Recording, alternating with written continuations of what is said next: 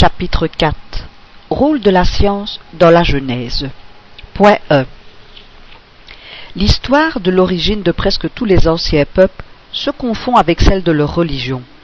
C'est pour cela que leurs premiers livres ont été des livres religieux.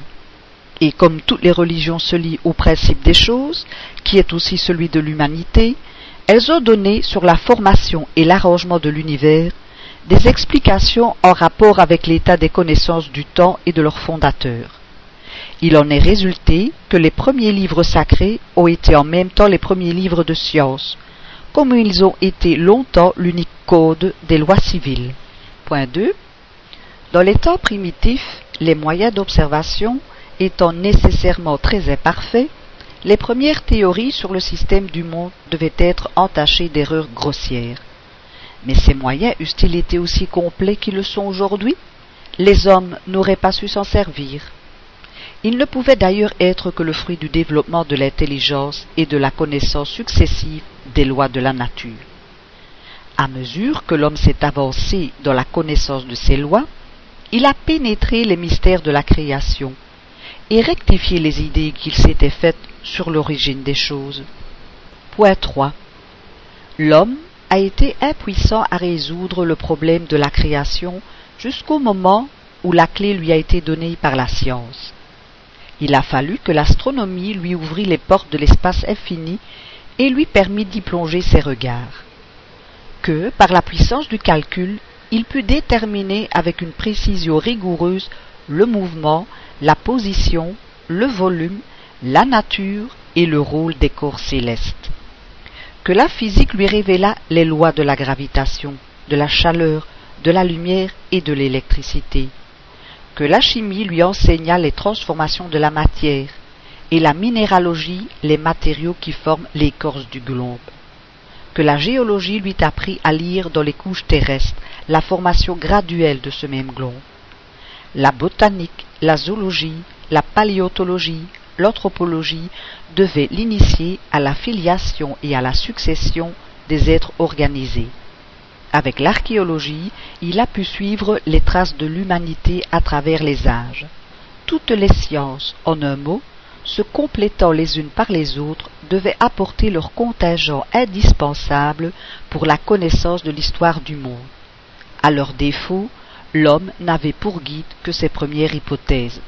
Aussi, avant que l'homme fût en possession de ces éléments d'appréciation, tous les commentateurs de la Genèse, dont la raison se heurtait à des impossibilités matérielles, tournaient-ils dans un même cercle sans pouvoir en sortir? Ils ne l'ont pu que lorsque la science a ouvert la voie, en faisant brèche dans le vieil édifice des croyances, et alors tout a changé d'aspect.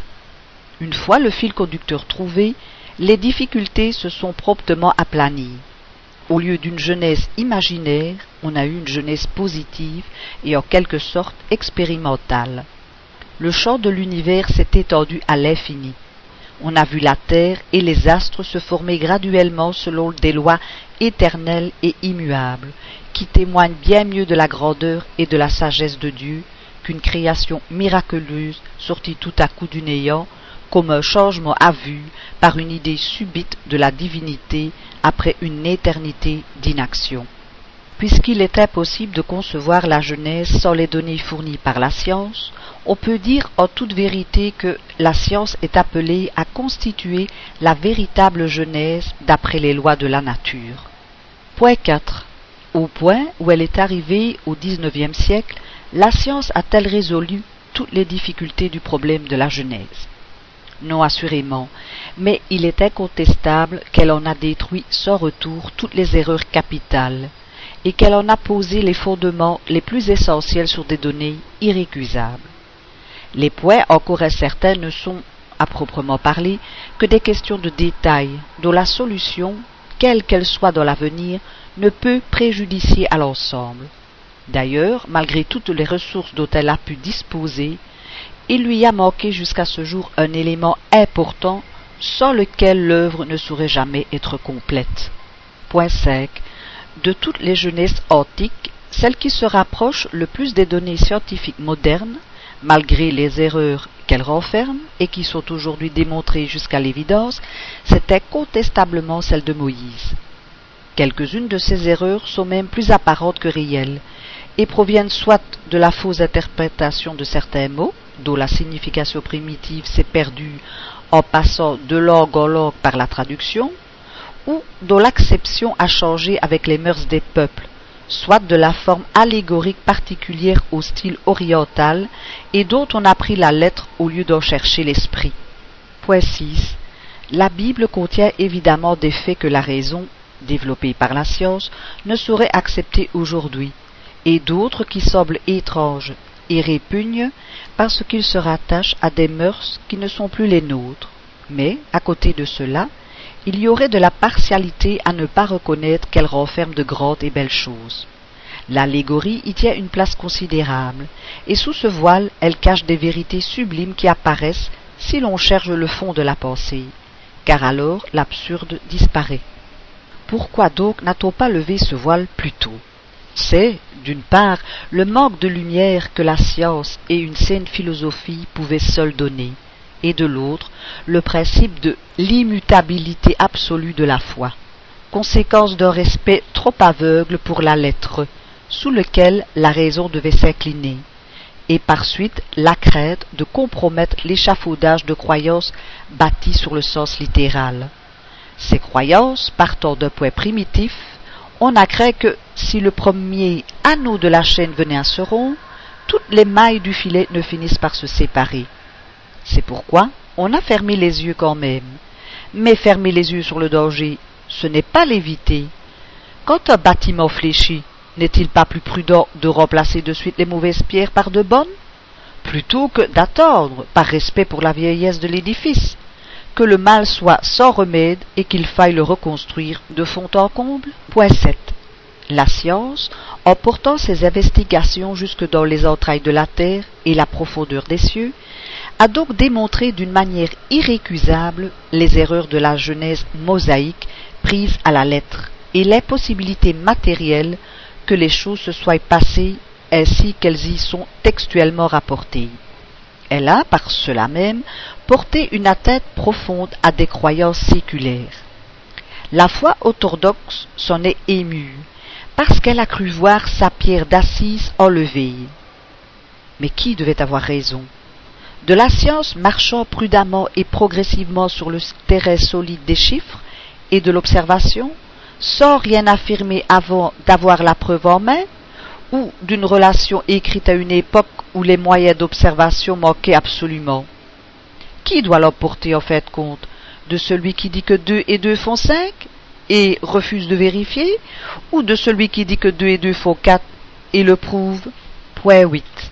Mais, alors, dit-on, si la Bible est une révélation divine, Dieu s'est donc trompé Si elle n'est pas une révélation divine, elle n'a plus d'autorité, et la religion s'écroule, faute de base. De deux choses l'une, ou la science a tort, ou elle a raison. Si elle a raison, elle ne peut faire qu'une opinion contraire soit vraie. Il n'y a pas de révélation qui puisse l'emporter sur l'autorité des faits. Incontestablement Dieu, qui est toute vérité, ne peut induire les hommes en erreur, ni sciemment ni insciemment, sans quoi il ne serait pas Dieu. Si donc les faits contredisent les paroles qui lui sont attribuées, il en faut conclure logiquement qu'il ne les a pas prononcées, ou qu'elles ont été prises à contresens. Si la religion souffre en quelque partie de ces contradictions, le tort n'en est point à la science, qui ne peut faire que ce qui est ne soit pas, mais aux hommes d'avoir fondé prématurément des dogmes absolus, dont ils ont fait une question de vie ou de mort, sur des hypothèses susceptibles d'être démenties par l'expérience.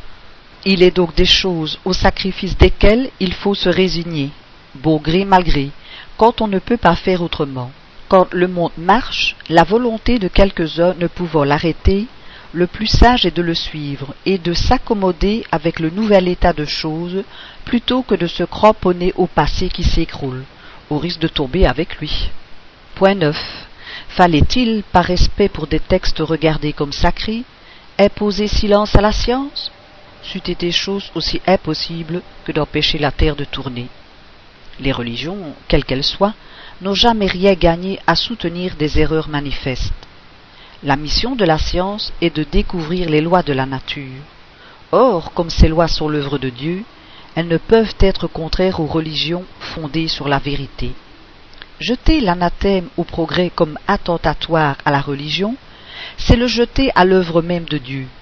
C'est de plus peine inutile, car tous les anathèmes du monde n'empêcheront pas la science de marcher, et la vérité de se faire jour. Si la religion refuse de marcher avec la science, la science marche toute seule. Point 10. Les religions stationnaires peuvent seules redouter les découvertes de la science. Ces découvertes ne sont funestes qu'à celles qui se laissent distancer par les idées progressives en s'immobilisant dans l'absolutisme de leurs croyances.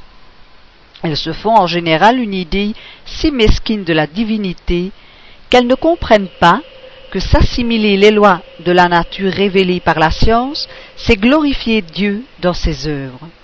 Mais dans leur aveuglement, elles préfèrent en faire hommage à l'esprit du mal. Une religion qui ne serait sur aucun point en contradiction avec les lois de la nature n'aurait rien à redouter du progrès et serait invulnérable. Point 11. La Genèse comprend deux parties l'histoire de la formation du monde matériel et celle de l'humanité considérée dans son double principe corporel et spirituel. La science s'est bornée à la recherche des lois qui régissent la matière. Dans l'homme même, elle n'a étudié que l'enveloppe charnelle. Sous ce rapport, elle est arrivée à se rendre compte, avec une précision incontestable, des principales parties du mécanisme de l'univers et de l'organisme humain. Sur ce point capital, elle a donc pu compléter la genèse de Moïse et en rectifier les parties défectueuses. Mais l'histoire de l'homme, considéré comme être spirituel, se rattache à un ordre spécial d'idées qui n'est pas du domaine de la science proprement dite, et dont celle-ci, par ce motif, n'a pas fait l'objet de ses investigations. La philosophie, qui a plus particulièrement ce genre d'études dans ses attributions, n'a formulé sur ce point que des systèmes contradictoires depuis la spiritualité pure jusqu'à la négation du principe spirituel et même de Dieu sans autre base que les idées personnelles de leur auteur. Elle a donc laissé la question indécise, faute d'un contrôle suffisant. Point 12.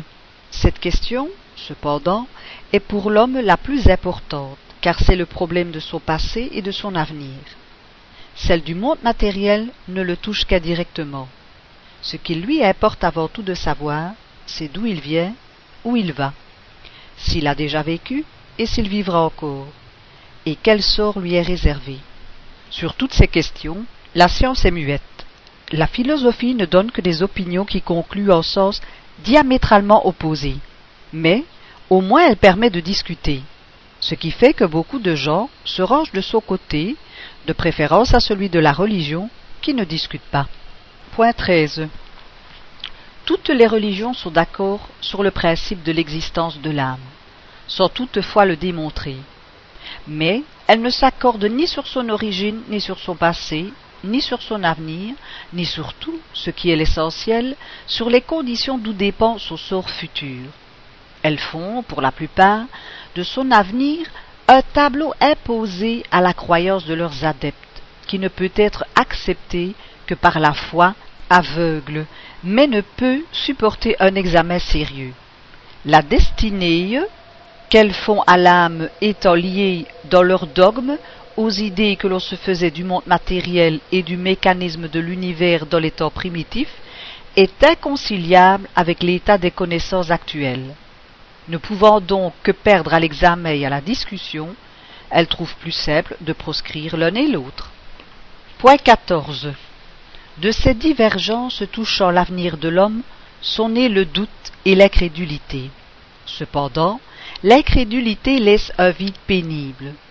L'homme envisage avec anxiété l'inconnu où il doit tôt ou tard entrer fatalement. L'idée du néant le glace. Sa conscience lui dit qu'au-delà du présent, il y a pour lui quelque chose. Mais quoi? Sa raison développée ne lui permet plus d'accepter les histoires dont on a bercé son enfance, de prendre l'allégorie pour la réalité. Quel est le sens de cette allégorie? La science a déchiré un coin du voile, mais elle ne lui a pas révélé ce qu'il lui importe le plus de savoir. Il interroge en vain, rien ne lui répond d'une manière péremptoire et propre à calmer ses appréhensions. Partout, il trouve l'affirmation se heurtant contre la négation, sans preuve plus positive d'une part que de l'autre. De là, l'incertitude. Et l'incertitude sur les choses de la vie future fait que l'homme se rejette avec une sorte de frénésie sur celle de la vie matérielle. Tel est l'inévitable effet des époques de transition. L'édifice du passé s'écroule et celui de l'avenir n'est pas encore construit. L'homme est comme l'adolescent, qui n'a plus la croyance naïve de ses premières années et n'a pas encore les connaissances de l'âge mûr. Il n'a que de vagues aspirations qu'il ne sait pas définir. Point 15. Si la question de l'homme spirituel est restée jusqu'à nos jours à l'état de théorie, c'est qu'on a manqué des moyens d'observation directe qu'on a eu pour constater l'état du monde matériel et le champ est resté ouvert aux conceptions de l'esprit humain. Tant que l'homme n'a pas connu les lois qui régissent la matière et qu'il n'a pu appliquer la méthode expérimentale, il a erré de système en système, touchant le mécanisme de l'univers et la formation de la Terre. Il en a été dans l'ordre moral comme dans l'ordre physique. Pour fixer les idées, on a manqué de l'élément essentiel la connaissance des lois du principe spirituel.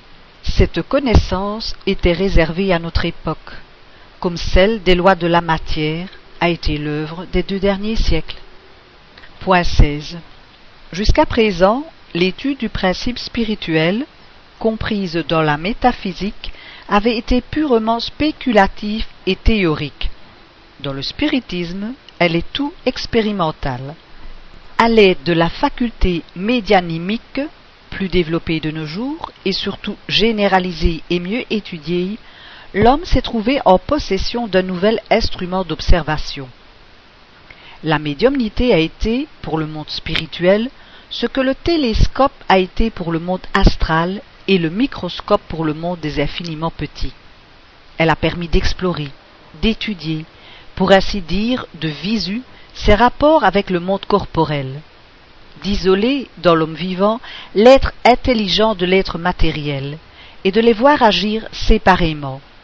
Une fois en relation avec les habitants de ce monde, on a pu suivre l'âme dans sa marche ascendante, dans ses migrations, dans ses transformations. On a pu enfin étudier l'élément spirituel. Voilà ce qui manquait aux précédents commentateurs de la Genèse pour la comprendre et en rectifier les erreurs. Point 17. Le monde spirituel et le monde matériel, étant en contact incessant, sont solidaires l'un de l'autre. Tous les deux ont leur part d'action dans la Genèse. Sans la connaissance des lois qui régissent le premier, il serait aussi impossible de continuer une Genèse complète, qu'il est à un statuaire de donner la vie à une statue. Aujourd'hui seulement, bien que ni la science matérielle ni la science spirituelle n'aient dit leur dernier mot, l'homme possède les deux éléments propres à jeter la lumière sur cet immense problème. Il fallait de toute nécessité ces deux clés pour arriver à une solution, même approximative.